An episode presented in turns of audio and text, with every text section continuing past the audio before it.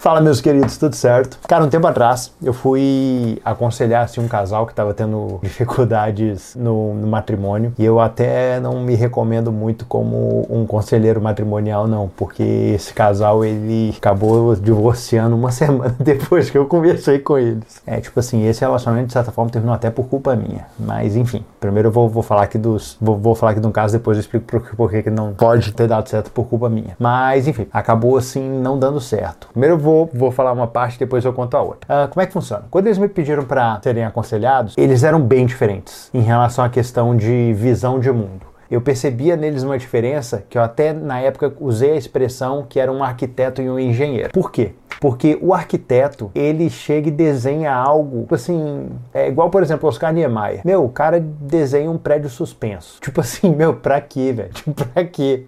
Aí chega assim os engenheiros, olha que eles falam assim, ô oh, meu querido, mas pra que que você fez um prédio suspenso, cara? Coloca uns dois pilarzinhos ali embaixo, sabe? Tipo, que a gente sustenta aí numa boa. Só que o Oscar Niemeyer lá, não, tem que ser suspenso. Se não for suspenso, é melhor não fazer o prédio.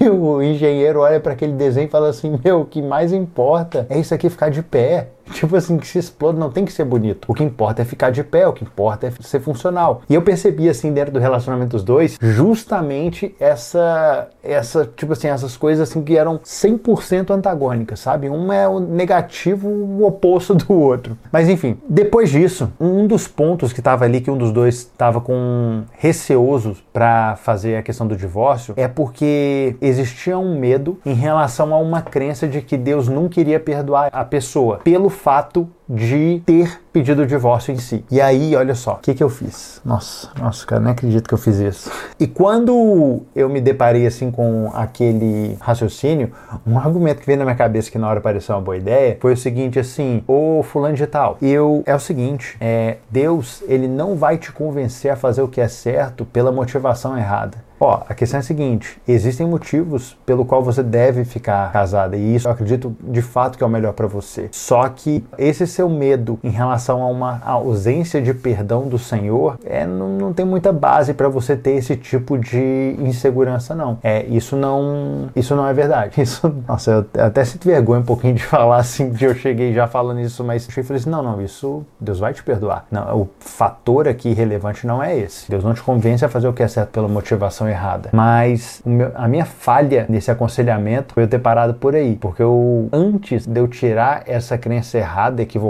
em relação à percepção de Deus de um ato, eu tinha que ter primeiro colocado mais sementes em relação a, a uma motivação correta em relação a ficar casado, sabe? Porque existiam muitos pontos pelo qual esse casal assim poderiam permanecer casados. Eu poderia usar os motivos, a, o contexto da família em si, mas eu sei que as pessoas que me seguem acabam sendo muitos, muitas pessoas são amigas minhas e podem acabar reconhecendo quem que era esse casal. Mas enfim, o que eu percebo é que foi uma falha gigantesca minha, porque eu até imaginei como se fosse, como é que eu vou mostrar para vocês? Como se fosse um pêndulo, tá? Então aqui tá o pêndulo e a questão é a seguinte: se você tensiona o pêndulo para um lado, quando você solta esse pêndulo, ele vai para um lado e vai para o outro. E ele vai praticamente o mesmo tamanho que ele tá para cá, ele vai aqui para outro lado. Só que qual que é o problema do pêndulo? Quanto mais você tensiona ele para um lado, quando você soltar ele, com mais força ele vai para o outro. O que, que eu percebo que eu fiz? É nesse casamento, esse pêndulo equivocado que estava sustentando num lugar correto de permanecer casado, que era assim, eu não sei se Deus vai me perdoar, era justamente esse questionamento. Eu simplesmente cheguei naquele que estava segurando e fiz assim, ó, puff, cortei. Na verdade aqui, né? Puff, cortei. Quando eu cortei aquilo que estava tava sustentando essa bolinha aí, tipo, de permanecer daquele lado, eu simplesmente larguei. E aí, rapaz, foi como se eu tivesse, tipo assim, eu tirei o, o peso de tomar aquela decisão das costas da, tipo, do relacionamento em si. E a partir disso, houve essa decisão, e eu julgo, cara, o que eu posso dizer? Eu acho que ela é equivocada, sabe? Depois que eu vi que, que eu fiz a cagada que eu tinha feito, né? Eu falei assim, rapaz, eu só queria ajudar, meu. É, a intenção era ajudar Deus. Sabe como é que é, né? Eu queria ajudar esse casal, não queria facilitar assim para que isso acontecesse, não. Então, tipo assim, eu percebo que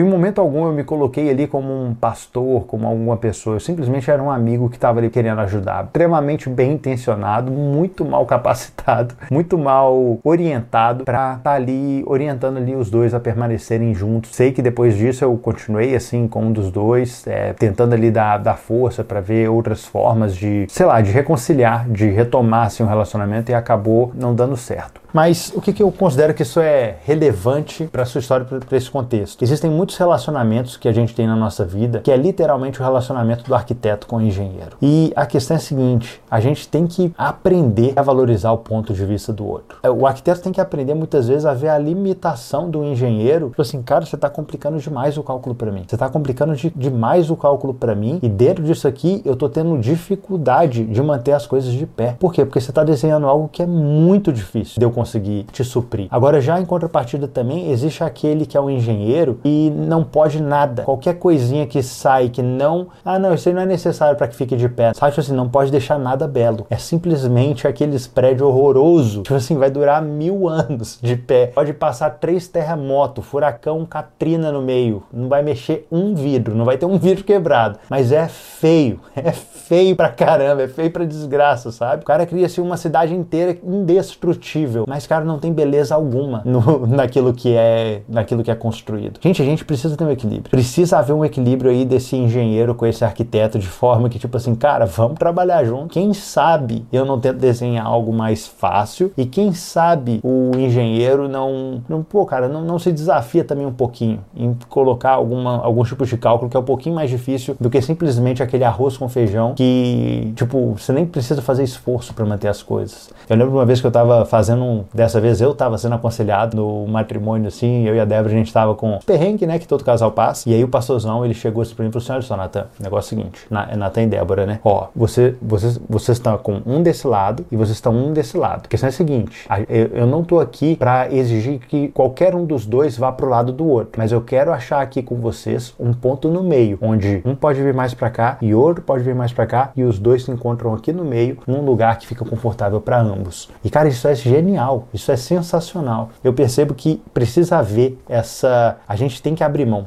daquilo que a gente tem, das nossas vontades, daquilo que é fácil pra gente, para de alguma forma alcançar aquilo que, não sei, essa capacidade de viver bem em comunhão, sabe? E em relação à parte do conselho que eu dei, Cara, eu acho que isso aí dá um vídeo só disso. Porque eu dando uma orientação que é que era, de certa forma, até correta, eu estava certo no meu, no meu conselho, mas mesmo dando um conselho certo, eu conduzi a pessoa para o caminho errado. Cara, isso aí vai ser tema de um vídeo no futuro, porque é um tema extremamente complexo. Mas enfim, eu falo com vocês no próximo vídeo, vou, vou pensar um pouquinho mais e é isso. No final das contas, se você é casado, tá vendo esse vídeo, cara, encontre esse denominador comum aí no meio. E deixa eu te falar uma coisa, esteja é, disposto a ser aquele que mais cede. É tipo assim, se você quer ter algum título, não aquele, não seja aquele que tem mais as coisas da forma que você quer. Não, lute para ser aquele que mais abre mão, mas não com o intuito de poder jogar na cara do outro, falando assim, eu sou melhor do que você, porque eu, eu abro mão mais do que você. Aquela coisa idiota. Mas tipo assim, cara, diante de Deus, para chegar e falar assim, Deus, eu tenho aberto mão mais do que o meu cônjuge. Eu prezo mais pelo meu relacionamento do que você. Pô, que disputa boa. Quem sabe no relacionamento não começa a disputar quem se importa mais com o relacionamento, quem consegue construir mais, quem consegue investir mais. Cara, impossível, impossível um relacionamento desse dar errado, com uma disputa nesse sentido, tá? Mas é isso, meus queridos. Eu espero que isso de alguma forma te auxilie. É isso. Um grande abraço.